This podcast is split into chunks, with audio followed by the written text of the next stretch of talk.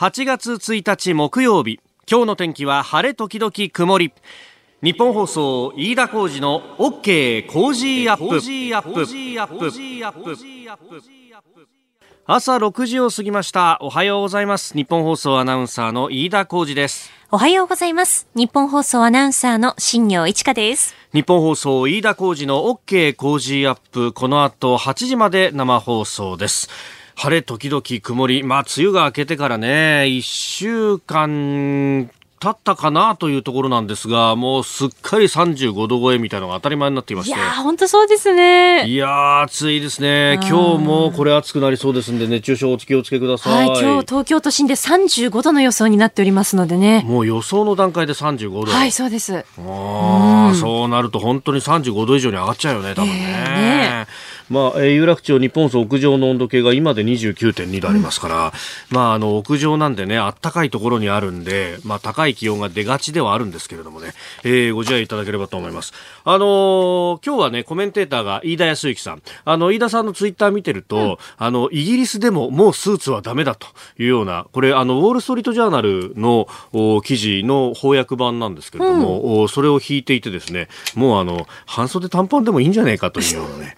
いや、でも確かにそのぐらいの気温ではあるよね。いや、本当そうですよね。まあ、それでもさ、この、日本放送の近くだと丸の内のあたりだとか、はい、あるいは私よく取材に行くところで言うと、あの、霞が関だとかですので、あの、ジャケット着てる人とかまだいるんだよね。あ、そうですか。ネクタイを締めている人とかもいるんだよね。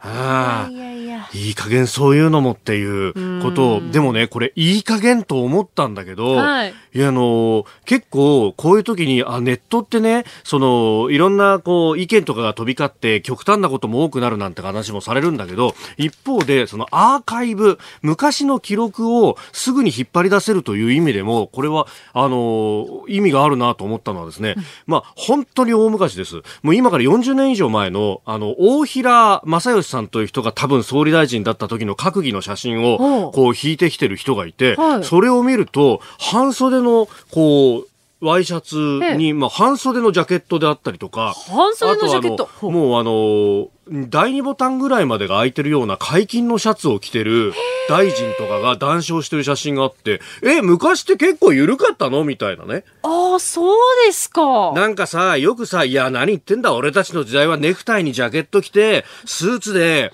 えー、客先に行ってだと。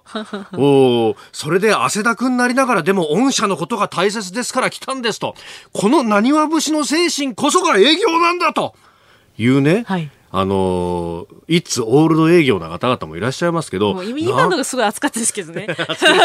暑苦しかったよね。もはや暑かったですけど。なんだみたいな話で、ええ、いや、昔だって暑い時は確かに暑いのになれ、ね、対応した格好してたじゃないかと。うん、いや、確かに昔の映画とか見ると、解禁シャツでなんかビール飲んでるみたいなね、映像が残ってたりとかするわけですよ。ありますね。そう考えると、なんか、昔はどうだった？みたいな常識って、せいぜい20年、30年の範囲で、うん、もっと昔の人はもっと自由だったのかもしれないなと。えー、確かに、昨日、末延吉正さんはサンダルでいらっしゃってました。そうでしたね。ね。えー、私、飯田はですね、ジャケットこそ着てないんですけど、うん、長袖シャツに襟付き、そしてスラックスみたいな感じなんで、はい、と、ちょっと反省を込めて、そして今日の飯田泰之さんの方はどういう格好で来るのかも。ちょっと注目しながら待とうと思います。さあ、この後8時まで生放送です。OK 工事アップ。6時7分になるところで最新ニュースをピックアップいたします。スタジオに朝刊各紙入ってきてますけれどもね、あの、昨日行われた官報生命保険の不正販売問題で、日本郵政と官報生命、そして日本郵便の社長が、えー、揃って記者会見をした。それを一面トップに持ってきている新聞が多いですね。えー、朝日、読売、毎日、産経と一面トップであります。えーまあ、これについては、ね、後ほど飯田康之さんと7時台に取り上げていこうと思っております、えー、社長会見3000万件の保険契約すべてを調査するということです。なんかこういうねあの発表が、えー、後手後手に回る。そして、えー戦力の逐次投入みたいな感じで、えー、出てきたら対処するみたいなことをこう繰り返しているっていうのはなんか、あのこれだけ謝罪会見、ここ20年、30年ずっと見てきてもやっぱり変わんないもんなのかなという感じを改めて、えー、いたします。えー、そして、あの、国際面がですね今日はいろいろ賑やかなんですけれども米中の話上海で2日間にわたって、まあ、貿易交渉が行われておりましたけれどもこれがまあ終了したと、まあ、2日間でも合わせて、えー、朝日新聞は6時間といい日経新聞は5時間余りと言ってますけれどもせいぜい5、6時間しかこうやっていないと、えー、いうことであまり内容もつまらなかったということが出てきております。まあ、すれ違いといいますか、まあ、そしてトランプ大統領はそんな中でツイッターで、まあ、中国のことを批判していていや貿易を、まあ、大豆を買ったりとかそういうのを積みますって言っていたのに全然やってないじゃないかと。彼らは最初に約束したことを途中からいつの間にか違えてしまって、えー、で最終的にはやらなかったりするんだというような批判をツイッターでやったところ中国の外務省の報道官であったりとかあるいは人民日報というところが、えー、それに対して反論をしていると、えー、こんなことをやっていたら、えー、交渉はうまくいかないというようなことを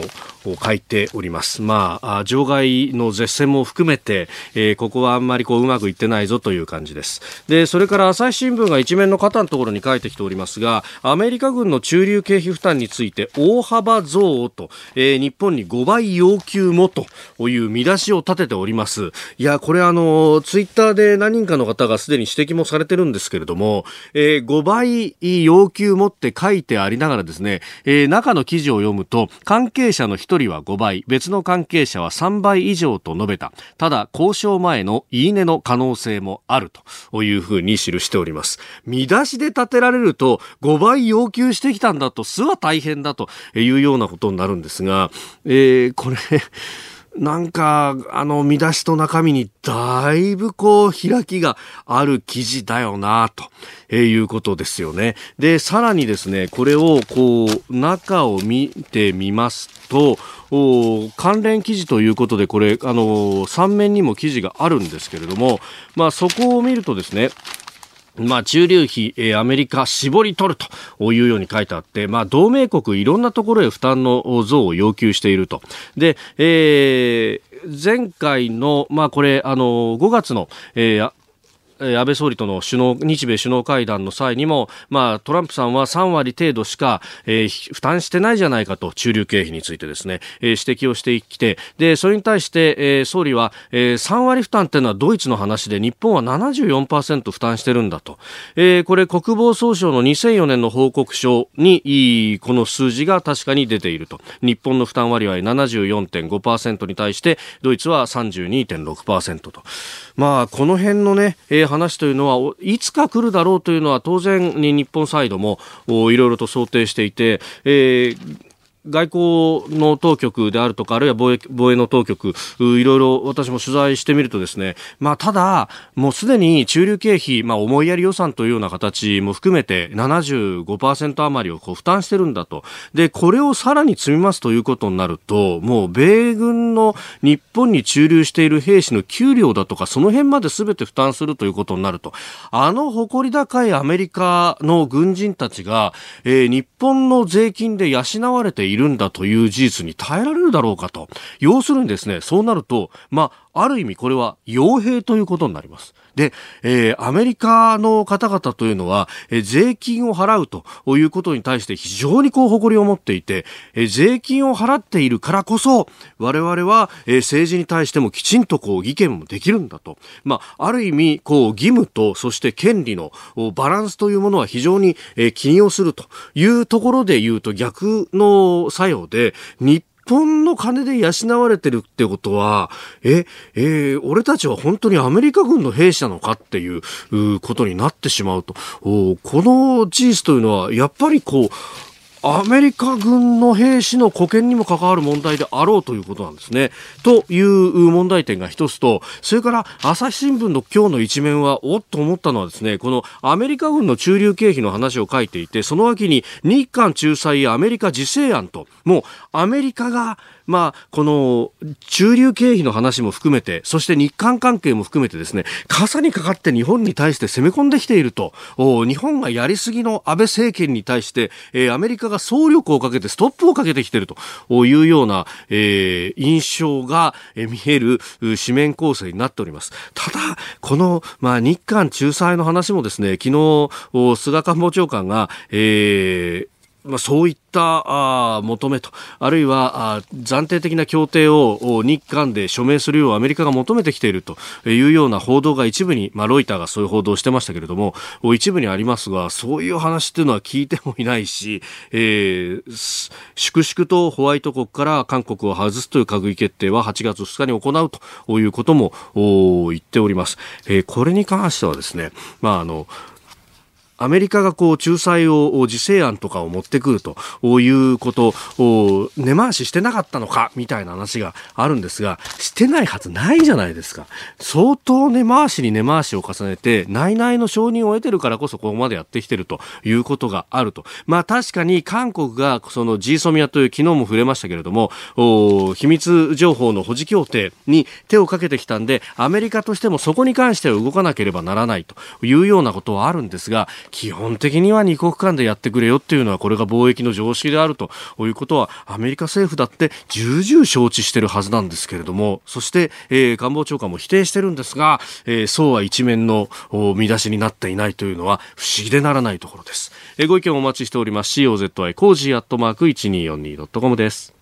あなたの声を届けますリスナーズオピニオン。今朝のコメンテーターは明治大学准教授で経済学者の飯田泰之さんです。えー、ニュースに対してご意見をお待ちしております。取り上げるニュースですが、まずは日米韓外相会談を前にして、えー、という日韓関係について、それから官報声明、アメリカの FOMC 連邦準備制度理事会、えー、そしてユーロ圏の GDP、えー、さらに足元の日本の経済についても消費者態度指数というのが出まして、10ヶ月連続で悪化というニュースも入ってきております。メールツイッターこちらです。メールアドレスは、 cozy アットマーク 1242.com。アルファベットすべて小文字で COZY で cozy です。 cozy アットマーク 1242.com。ツイッターは、ハッシュタグ cozy1242、ハッシュタグ cozy1242です。ご意見をいただいた方の中から抽選で3人の方に番組オリジナルの防災アルミブランケットをプレゼントします。いただいたオピニオン、この後ご紹介です。本音のオピニオンお待ちしています。あなたの声を届けますリスナーズオピニオン。オープニングでね、昔省エネルックっていうのがあっていう話を、大平さんの時代という話をしましたが、えー、半袖解禁の略式スーツ懐かしいですね、と、小田原市かまぼこ板さん。結局定着しなかったんですよね、と、おいただきました。確かに、ね、大平総理と旗振り役だった、えー、江崎真澄通産大臣という写真、すごいね。後ろにいる記者たち、あるいは官僚たちはみんな、やっぱりスーツにネクタイっていうのがね。ああ、本当ですね。それはそれで時代を感じますが。えー、リーさんツイッターです。昔はこんなに緩かったんだって感想を言う飯田さん。でもこの服装出回ってもあなた着ないですよね、と。まあ、周りが着てないとやっぱりちょっと着づらいっていうのは当然あるんですけどね。ねでもあの、サファリスーツとかさ、はあ、そういうのがあったりとか、ね、えー、中には着てる人もいるっていう、ね、あ、確かにね、いらっしゃいますよね。えー、まあ、この夏、なんとか工夫して乗り切っていきましょう。はい、明日から僕も半袖にしようかな。えー、ご意見お待ちしております。COZY コージーアットマーク 1242.com です。あ、明日出張だからダメだ。あさあ、7時台はコメンテーターの方々とニュースを掘り下げます。今朝のコメンテーター、明治大学准教授で経済学者、飯田泰之さんです。おはようございます。おはようございます。オープニングで飯田さんのツイッターをちょっと引かせていただきまして、はい、ええー、イギリスでは半袖、短パンですか？ね。そう、もう、本場のイングランドで、えー、スーツ着てらんねっていうわけなんですから。そうですよね。これはね、うん、もう日本は、はい、もう、短パンどころか海パンでいいんじゃないかな。もう。いろんなリプが飛んでましたね。それこそこち亀の 海パンデカは超先取りしてたみたいなね。そう、あの記事結構面白いのは、最後、オチは、えー、まあ、スコットランドの人はキルトを履いていたって言うんですけど、これあの、キルトの下にパンツを履いているのかどうか問題っていうのはですね。なるほど。なんかあの、本当に伝統的な衣装としては履かないらしいんですけど。そうなんですね。今は普通履くらしいんですけどね。日本の着物みたいなもんですね、はい、これね。えー、現在有楽町日本総屋上の温度計31.3度。いやここのところね、30度超えの時間がどんどん前倒ししていって、ね、えー、えー、本当今日は気をつけながらいきましょう。いやいや、お気をつけください。はい。今日よろしくお願いします。よろしくお願いします。8月1日木曜日、時刻は朝7時を過ぎました。改めまして、おはようございます。日本放送アナウンサーの飯田浩二です。おはようございます。日本放送アナウンサーの新業一華です。あなたと一緒にニュースを考える飯田浩二の OK 工事アップ。7時台はコメンテーターの方々とニュースを掘り下げてまいります。今朝のコメンテーター、明治大学准教授で経済学者、飯田康之さんです。おはようございます。おはようございます。飯田さんには番組エンディングまでお付き合いいただきます。では、最初のニュース、こちらです。政府、日米韓外相会談を前に、韓国除外の方針維持で閣議決定へ。政府は安全保障上の輸出管理でホワイト国から韓国を除外する方針を維持し政令改正案を8月2日今週金曜にも閣議決定する方向です、えー、昨日複数の政府関係者によって明らかになりましたえー、今日1日にタイ・バンコクで日韓の外相会談を開催。そして明日は日米韓3カ国の外相会談の予定となっております、まあ、仲裁仲介案とかなんとかとかいうね話が出てきておりますがもともとこういった、まあ、同盟関係の名手といいますか、はい、中心になっている国、この場合ですとアメリカというのは、うん、えこういう時に、まあ、仲介と仲裁、はい、まあ、要は手打ちの算段をするっていうのは、はい、本来一番重要な仕事なんですよね。えー、えー、ただ、この仲介仲裁というのは、普段からですね、大きな、あまあ、対立の火種にならないように、うん、つまり同盟国内、同盟内で対立が起きないように、十分、事前にしっかりと準備であったり、うんはい、えー、ある程度の介入というのを続けているから仲裁って効くんです。今回の場合ですと、はい、やはりですね、えー、まあ、戦略物資でもある日本から韓国への各種の化学化合物の輸出に関して、その管理が韓国側がどうも徹底してないようだと。はい、この声というのは日本だいぶ前からあの指摘はしてきた。で、そういった段階でアメリカは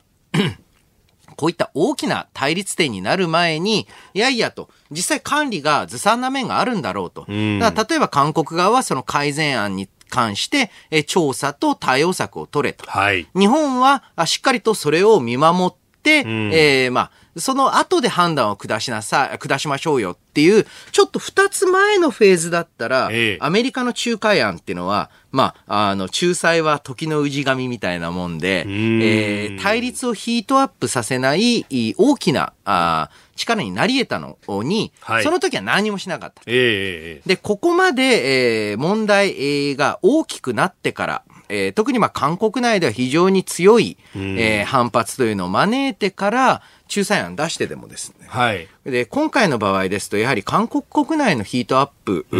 の問題見ている限りですね、これはムン・ジェイン政権側としては譲りようがないんですよ。だとしたら仲裁を成功させるためには、はい、じゃあ日本が何か譲歩しろっていう話になるんですか、と。で、えー、現在、えー、政権としてはそんなことはできませんよと。はい。あの、うん、はっきり言っている。非常にこれは、あまあ、実はその、米国を中心とした安全保障関係の同盟にとって、うん、えー、まあ、トランプ政権の非常に悪いところが出た。あと思いますね。うん。意思決定がどうしても遅くなってしまうような。まあ、さらに言うと、あんまり興味がなかったのかなと、すら思ってしまうんですよ。ああ、ちょうど、まあ、イランとの関係にかかりっきりになる時期と重なったわけですよね。そうなんです。で、えー、本来であればですね、えー、こういった問題、まあ、だって、韓国側がようやくと言いますか、はい、えー、なんと安全保障面の協定に関してまで言及したと。うんうんうんうん。えー、秘密保持協定。そうですね。秘密保持協定にまで言及したわけなんですけれども、あれあれこれ話は逆じゃねえかと。はい。えー、いわゆる、まあ、韓国側の、まあそういった、まあ、フッ素関連の、うん、まあ、商品に対する取り扱いがまずくて安全保障上の問題があるから、えー、ホワイト国ではなくて、一般の国、はい、別に貿易規制するわけではないんです。うんうんうん、一般の輸出管理状態で、しっかり個別許可を取るタイプに変えさせてくれ。うん、ふんふんふん。なるほど。まあ、これ自体については、あ別にまあ、はい、えー、特に大きな問題があるわけではないんですけれども、えー、そういった時に逆に韓国側が安全保障の話を持ち出す。はい。で、それに対して急にアメリカが慌てて対応する。うん、えー、これは非常にですね、えー、日米同盟であり、えー、または米韓同盟、えー、といったもの、その、まあ、性格っていうのを変えかねない事態なので、はい、日本はここはしっかりとしたあタフな交渉っていうのを望みたいですよね。うんえー、まずはあ日韓関係についてでした。おはようニュースネットワーク。東京有楽町日本放送キーステーションに全国のラジオ局21局を結んでお届けいたします。時刻は7時11分を過ぎました。おはようございます。日本放送アナウンサーの飯田浩二です。今朝のコメンテーターは明治大学准教授で経済学者の飯田康之さん。取り上げるニュースはこちらです、かんぽ生命社長が会見。3000万件すべての保険契約調査へ。かんぽ生命保険の不正販売問題で契約者の不利益となった疑いのある契約がおよそ18万3000件に倍増したことを受け日本郵政の長門社長は昨日謝罪会見をしました。お客様のご意向に沿わず不利益を発生させている可能性のある案件が多数判明いたしました。ご迷惑ご心配をおかけしお客様に深くお詫び申し上げます。えー、かんぽ生命の社長と日本郵便の社長、そして、まあ、あグループの親会社でもある日本郵政の長門社長3人で、えー、会見をしたということでありました。えー、また今後の方針として3000万件の全保険契約について顧客の意向に沿った契約であるかを調査して、えー、すると発表しております。で、えー、会見はかなりいろいろと記者からも質問が飛びました。経営責任について聞かれたところ日本郵政の長門社長の答えです。それぞれの立場において行うべき職責をしっかりと果たす。これが経営者としての責任の取り方であると考えております。えー、ということで、まあ、あの、陣頭指揮をとって邁進すると、自らの辞任を否定しているということです。まあ、あのー、かんぽ生命の方の社長は最初はないって言っていたものがボロボロ出てきたりとか、こう二転三転してるところがあって、まあ、親会社としては事業会社に任せたのにさ、みたいなのもあるかもしれないですね。まあ、それはそうですね。で、この3000万円の全、3000万件の全契約について移行調査というんですけれども、はい、これ結局、まあ、あの、郵便一本送るだけですから、はい。なるほど、えー、どの程度の意味があるんですかと。えー、で、実際にこういった、まあ、えー、まあ、不正な契約であったり、不利な契約を、はい、まあ、結ばされているって言えばいいと思うんですけれども、えー、方というのは、比較的その保険に対して、あまり強い関心を持っていなかったり、はい。えー、また、えー、そういった知識がなかったりする状態ですので、えー、書面で確認して浮かび上がってくるっていうのは、まあ、特殊にと言いますか、よっぽどの悪質なケースぐらいになるんですよね。はい。ですから、これはもうもともとこのかんぽ生命自体の体質を、まあ、考えて再考していかなければならないんじゃないかと思います。で、これもともとはですね、はい、なぜこういったまあ、不正契約、不正販売が起きたかというとですね、かなりの部分が契約の切り替え、時点でですね、はいえー、その新しい契約に移行する時期によって、まあ、インセンティブ、はい、つまり報奨金が違うと。ええ、ええ。あまり前の契約から次の契約に乗り換えるときに、期間が短すぎると、新規契約を取ったっていうふうに見なしてもらえないと。うん。だわざとちょっと間を空けて、はい、新しい契約取ってきました。うん、だから、えー、まあ、保証金と言いますか。はい、えー、ノルマ達成とか、インセンティブのお金をくださいなと。えー、そういった行動をとる一人一人の、まあ、えー、社員というのが多かったと、はいえー、いうことなんですけれども、うん、おいおい待てよと。うんだったらそれ、えー、元々のインセンティブ設計がまず間違えていたんだ。はい。えー、そういったわざとちょっと無保険状態を作らざるを得ないような、うんうん、えー、そんな方法が一人一人にとって得になってしまったら、それはほとんどの社員の方は、そんな、はい、あめちゃくちゃなことやらないんですよ。うん、ただ、業界第3位です。はい、えー、その規模の会社では、大量に社員勧誘する営業さんがいますから、はい、中にはそういう不心得をやる人ってのは出るんですね。で、えー、これやはりこの制度設計の大きな問題だった。はい、これが一つ。そしてもう一つはなんでこんなまずいシステムといいますか、まずいインセンティブ構造を作ってしまったのかというと、うん、やはりこれ、かんぽ生命自体がですね、はい、これって、官業なのつまり公営企業なの、うん、私企業なのうん、非常に分かりにくい状態というのが今でも続いている。はい、正直、まあ、例えばですね、日本郵政グループが純粋な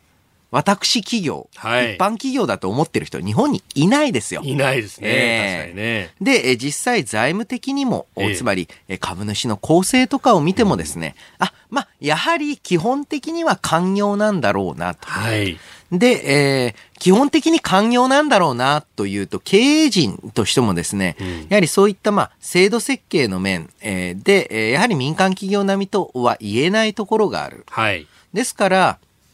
私自身は事業ごとにですね、うん、えー、例えば、まあ、えー、いわゆる全国的な郵便網を整備する部分、これはね、えやはり公的な関与、絶対必要ですし、え公的に、まあ、供給されるべきサービスでもある、ユニバーサルサービスであると。はい、その一方で、銀行や、はい、生命保険、えー、といった部分、これはだって一般の民間企業だってやってるわけですから、そうですね。これについてはしっかりとした民営化を進めていく。ちゃんとね、分けるっていう、これはまあ、実はもう、なんて言いますか、郵政民営化当初から、はい、あこの話出てたんですが、えー、えー、それをしっかりと完成する必要があるんじゃないですかね。うんえでは続いて、えー、2つ目こちらのニュースです。アメリカ FOMC が10年ぶりとなる利下げを発表。アメリカの FOMC アメリカ連邦公開市場委員会は日本時間今日未明えおよそ10年ぶりとなる利下げを決めました。米中貿易摩擦による景気悪化に対する予防的措置としております。31日までにすでに FRB が、え10年半ぶりの利下げを決めるとの見方広がっておりましてその幅に注目が集まっておりました。幅に注目という意味では、この0.25%の下げ。いわゆる一番小さな下げ幅ですね。はいえー、で、さらに、なお悪いのはパウエル議長がですね、これはあの、大きな緩和の始まり、緩和サイクルって呼んでますけれども、はい、ではない。ではない。わざわざ、これは金融緩和するつもりじゃないんだよ、と。えー、ちょっとその、米中間の貿易摩擦があるので、はい、ちょっと予防としてちょっと、ちょっと出してみました、みたいな、すごい腰の引けたこと言ってるんですね。えー、まあ、トランプ大統領、まあ、怒ってますね。怒ってますよね。ツイッターで早速。俺があれだけ言ったのに、こいつこんな小さい額しか出さねえ。やっぱり失望させてくれたぜ。っていう。そう、いつも通りパウエルは私を失望させると。はい。えー、いうふうに言ってるんですけれども、えー、まさにこれ、マーケットも同じ反応でして、はい。あんだよ、あんなに金持たしといて、えー、0.25かよと。はい。いうことで、えー、ダウ平均株価、大きく下げています。前の日と比べて333ドル75セント安、うん、2万6000 864ドル27セントで31日の取引を終えております。これあの、いわゆる利下げの発表の少し前にちょっと上がってたので、はい。えー、まあ、利下げ、えー、利下げ幅発表以降の下げ幅だと400ぐらい下げてるんですよね。もうちょっといくんじゃねえかとか、はい、あとは、あまあ、これ、例えばですね、今後も何か経済の悪化を見たら、えー、可及的速やかに金利を引き下げて対応する余地があるみたいな、はい、そのぐらいの発表あるかと思ったら、これは緩和の始まりではないとかですね。えー、これね、大変よくわかるんですよ、はい、迷いどころなんです。なぜかというと、ええ、今回一応、名目は米中貿易摩擦っていうふうに言ってるんですが、はい、アメリカずっと好景気続いてます。なんと10年間継続して景気が拡大してる。おおすごい。ただ、それに陰りが見え始めてきている。はい。なので、えー、いわゆるですね、リマンショックとか、日本のバブル崩壊みたいな不況じゃないです。うん、景気が良くなる、人が足りない、人件費上がる、うん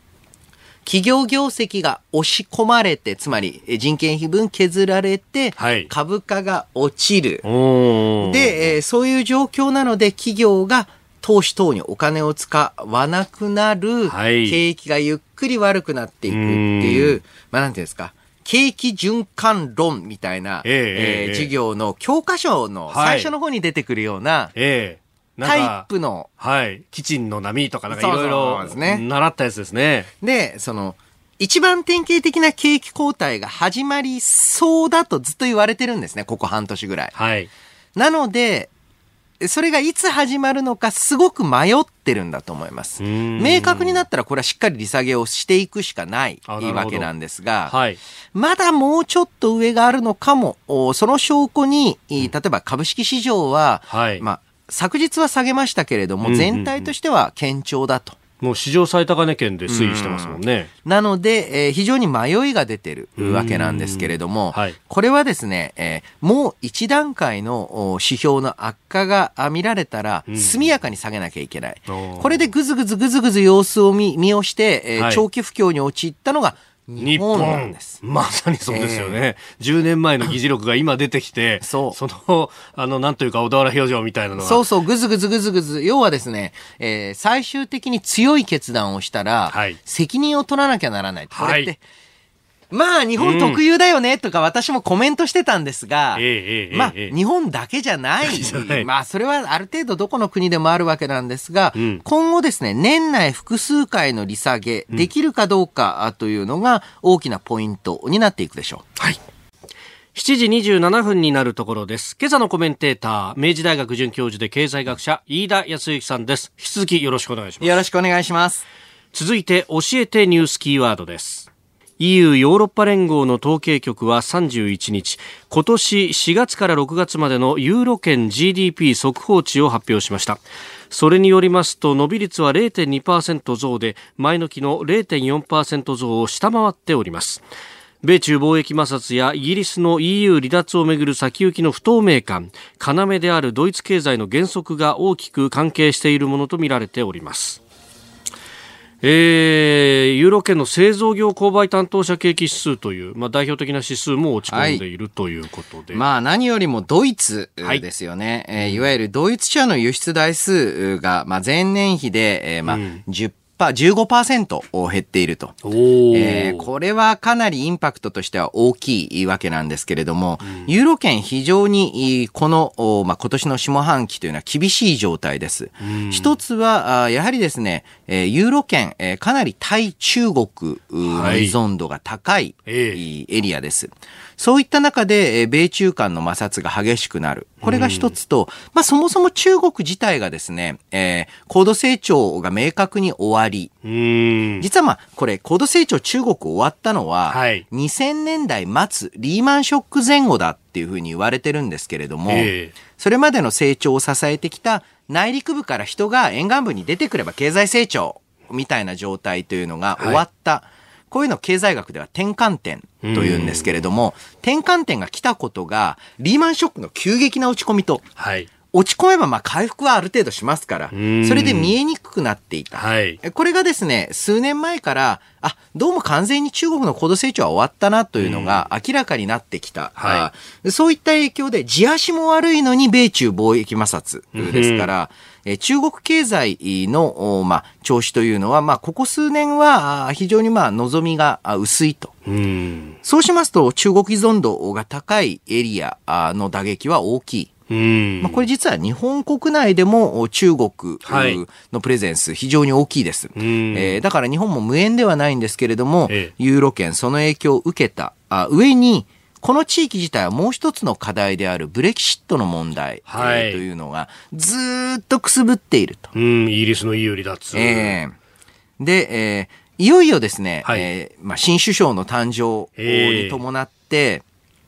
最後のと言いますか、はい、えー、決着がつくんじゃないかと言われていますけれども、まあ、今年の前半期の GDP 速報ですから、やはりどうしてもですね、えー、EU の域内の取引についても、はい、先行きの不透明感がありますと、どうも投資というのは未来に向けてするものですから、はい。ちょっと思いとどまってしまう。むしろ、はっきりとしてきてから、いろいろ動きたいなと。はい。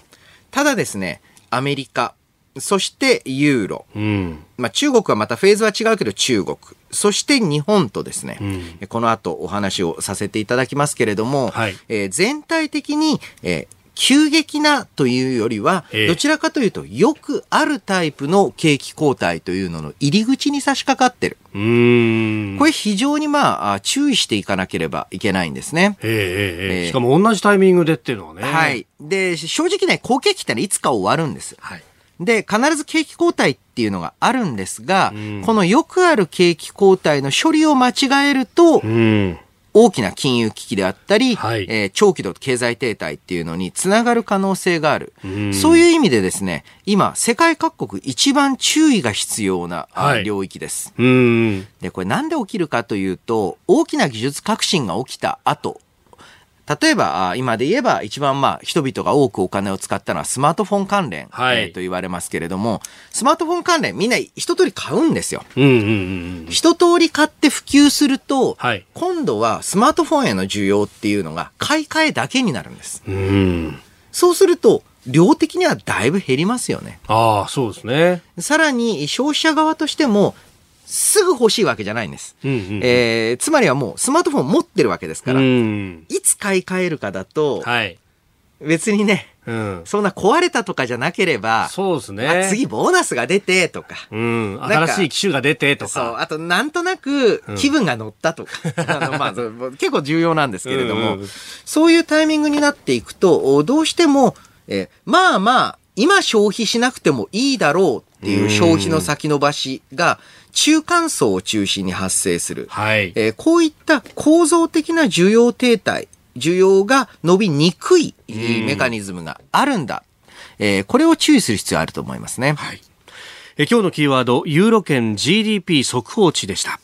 えー、メールやツイッター、まあ、経済についてっていうのもね、いろいろいただいてますが、まあ、足元の、じゃあ日本の経済も心配する方たくさんいらっしゃいますね。みっつんさん、ちょっとでも利下げしてくれるなら、まだいいなと思ってしまうのが日本の現状ですと。はい、お消費減税、財政出動、それに大規模金融緩和やってもギリギリなのに、何やってんだよ、日本政府というご意見もいただいております。まさにあの、ドイツの、あのブレキジットの話もそうですけれども、はいえー、あの、この悪い時に悪いニュース、うんはい、悪いタイミングで、えー、悪い、まあ、意思決定って重なるもんだなというと、ちょっと無責任になってしまいますけれども、うん、この消費増税は本当にまずいタイミングだと思いますね。うん、後ほど詳しく。え時刻7時44分になるところです。お送りしております日本放送飯田浩二の OK 工事アップ。お相手私日本放送アナウンサー飯田浩二と新業一華がお送りしています。今朝のコメンテーターは明治大学准教授で経済学者飯田康之さんです。引き続きよろしくお願いします。よろしくお願いします。ます続いて、ここだけニューススクープアップです。この時間、最後のニュースをスクープアップ消費税増税を控え、消費者態度指数が10ヶ月連続で悪化。内閣府が昨日発表した7月の消費動向調査によりますと、向こう半年間の消費者心理を示す消費者態度指数は、前の月に比べて0.9ポイント低下の37.8で、10ヶ月連続で悪化となりました。これは消費税率を8%に引き上げた2014年の4月以来、5年3ヶ月ぶりの低い水準となっております。うん。いや、これ、今朝の、日経が消費増税特集みたいのやってて、はい、駆け込み需要が発生してないのは、えー、抑制しているいい傾向だみたいなですね。すごいですよね。びっくりしたんですが。いやもう、そこまで、えー、信じられるならば、まあ、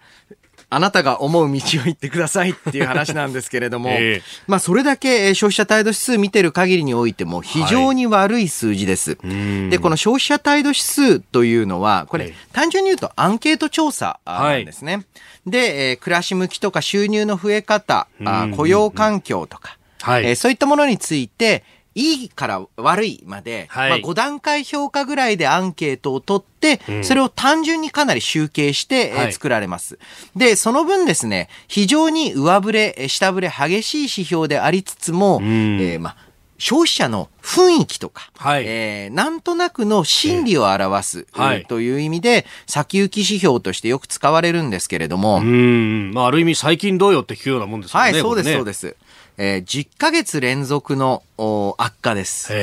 で、えー、まさにですね、昨年の、まあ、秋口ぐらいから、はい、えー、それまでは、まあ、曲がりなりにも全部、まあ、前よりはマシ、という経済指標が多かったのが、はい、あれと、横ばいか、ちょっとだけ悪くなってないかって指標が少しずつ出てきた。うんはい、で、これ明確になったのが今年の3、4月ぐらいです。えー、今年の3、4月ぐらいから、製造業等の、いわゆる基幹産業の業績であったり、投資、うん、あと注文の数、えー、注文の数って、えー、特にあの製造業の設備を作っている会社にとっては、はい、注文を受けてから作って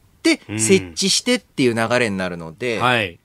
受注が減ると、まあ大体3ヶ月後ぐらいの販売といいますか、生産から販売も減るわけですよね。それが見えてきて、えー、一時、まあ景気動向指数から、えー、機械的に判断する指標では、悪化と、はい、えー、景気は悪化し始めたよ。で、その後、一瞬、横ばいに戻ったりしたので、はい、まだぐずぐずぐずぐず言ってるんですけれども、うん、えー、日本の方は、えー、先ほどからアメリカあ、ヨーロッパ、中国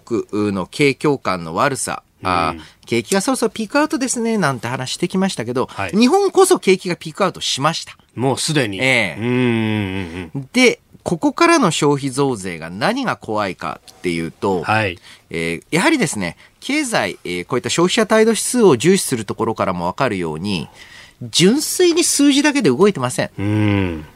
うん。なんとなく下り坂の時に、それを加速するニュースとか政策って、めっちゃ効くんですよ。はい、聞くっておかしいですね。いいことじゃないので。えー、なんですけれども、はい、経済が軽く拡大してる時にそれを伸ばしてやる。これも効くんですよ。つまり、基調的な方向を転換する、下がってるところを逆転させるって政策はかなり難しいのに対して、後追いといいますか、加速はまあそれに比べれば楽だと。今回は悪い方の流れの中で悪い方に加速させようとしてる。はい。これを転換するのは相当厳しいと思います。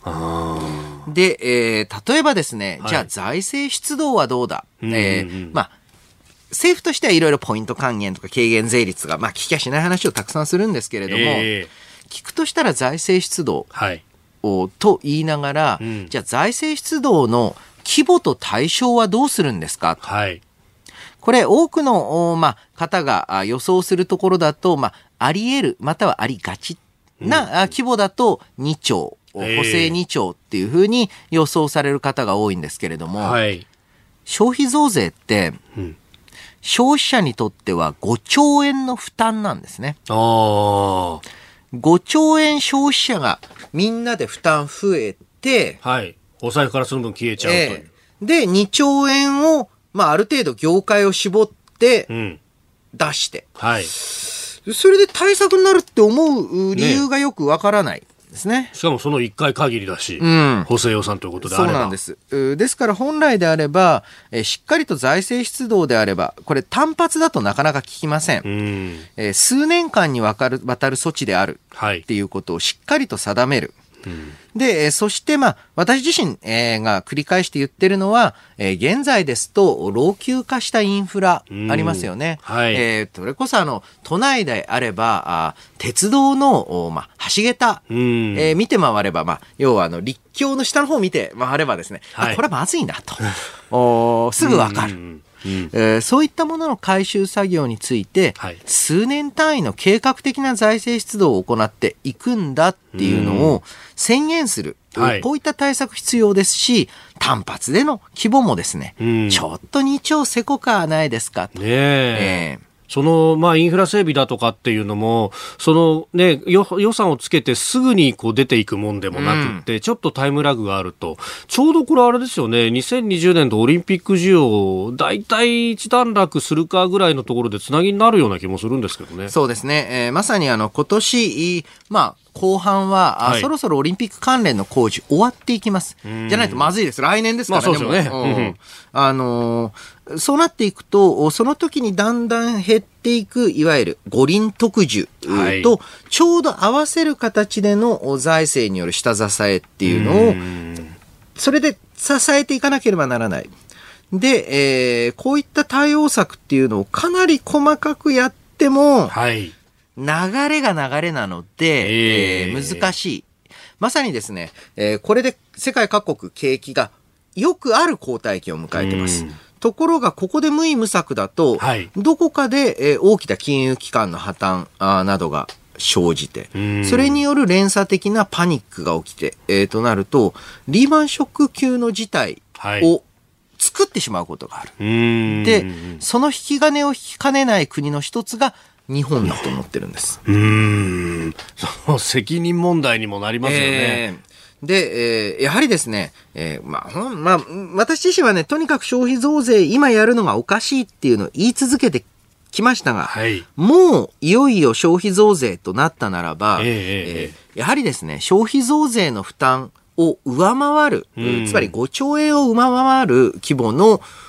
まあ、財政計画というのをしっかり立てる。はい、それによって、えー、流れ、えー、ですね、この縮小の方向性っていうのの転換、また縮小の方向性っていうのをこれ以上続けさせないようなメッセージを出していかないといけないと思うんですよ。うんところがね、今日の新聞各紙経済面を見ると、その来年度予算の天井が、えー、ないというのを指摘して、うん、えー、もっと切り詰めるべきだみたいなことばっかりが書いてあるっていうね。まあそうなんですよね。で、さらに私心配しているのが、えー、あまあニュースにもなっていますが、この担保生命の問題で、えー、日本郵政の、はい、まあ、えー、株の計画されていた売却、うんうんうん、日本郵政株政府がだいたい1兆円ぐらい売却して、はい、それを原資にして、東日本大震災の、復興事業に充てるという。そうでしたね。そうなんです。うただ、この状況だとちょっと政府売りにくいですよね。まあ、ちょっとそうですよね。まあ、あの、値段が下がってるってこともありますし、うん、こういったまあ、今、あ目下調査中の案件がある、はい、まあ、株を売るとは何事だっていう批判もあり得るでしょう。はい。そうすると、じゃあその1兆円計画されていた復興に関する予算ってのも、どっから持ってくるんだ？ええー、また復興増税みたいなことになるとそうなんですよね。で、これはですね、非常に大きな問題が、はい、どうも財政をですね、